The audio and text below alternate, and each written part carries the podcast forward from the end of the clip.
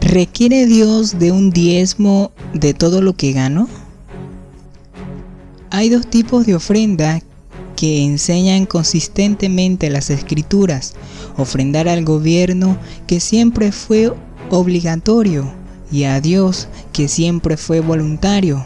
Sin embargo, este tema ha sido confundido en gran manera por aquellos que malinterpretan el motivo de los diezmos del Antiguo Testamento. Las ofrendas no fueron principalmente regalos para Dios, sino impuestos para financiar el presupuesto nacional de Israel. Como Israel era una teocracia, los sacerdotes levíticos actuaban como el gobierno civil, Así que la ofrenda levítica en Levítico 27 del 30 al 33 fue el precursor de los impuestos de hoy, como lo era también la segunda ofrenda anual que Dios requería para financiamiento del Festival Nacional según Deuteronomio 14, 22 al 29. Los impuestos de menos cantidades también fueron requeridos de la gente por la ley en Levíticos 19 del 9 al 10 y en Éxodo 23 del 10 al 11. Así que el total de las ofrendas requeridas de los israelitas no fue el 10%, sino quizás más del 20%, todo ese dinero se usaba para que funcionara la nación.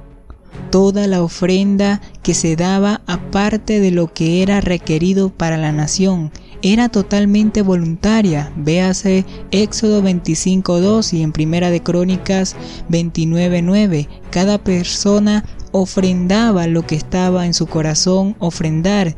Ningún monto fue especificado. A los creyentes en el Nuevo Testamento nunca se les ordenó que ofrendaran. Mateo 22 del 15 al 22 y en Romanos 13 del 1 al 7 nos resaltan la única ofrenda que fue requerida durante el tiempo de la iglesia y esa era para pagar impuestos al gobierno. Es interesante que hoy, tanto en los Estados Unidos como en otros países del mundo, pagamos entre el 20 y el 30% de nuestros ingresos al gobierno, una figura muy similar al requisito bajo la teocracia de Israel. La directriz de nuestra ofrenda a Dios y a su obra se encuentra en 2 de Corintios capítulo 9 versículo del 6 al 7 pero digo esto, el que siembra escasamente también segará escasamente, y el que siembra generosamente, generosamente también segará. Cada uno dé como propuso en su corazón, no con tristeza ni por necesidad, porque Dios ama al dador alegre. Si te ha gustado este video, por favor compártelo con tus amigos en las diferentes redes sociales. Suscríbete a nuestro canal si todavía no lo has hecho para que no te pierdas ninguna actualización del mismo. También nos puedes seguir en las diferentes redes sociales como Facebook e Instagram como Fieles a Jesucristo. También puedes visitar nuestra página web www.fielesajesucristo.com. Somos Fieles a Jesucristo.